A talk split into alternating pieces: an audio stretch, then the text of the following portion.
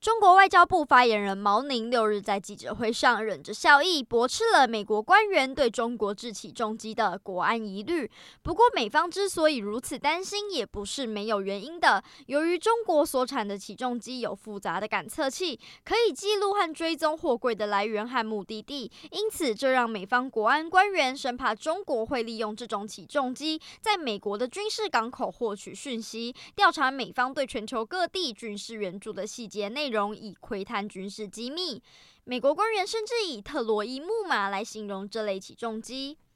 专家表示，起重机的制造商难以保证资料绝无流出可能，一旦外泄，最终会传输到哪也不明确。中国制起重机的产量位居世界第一，技术水平也较高。若是因资料安全的疑虑而拒用所有中国制起重机，恐怕也会对港口以及全球海运造成极大影响。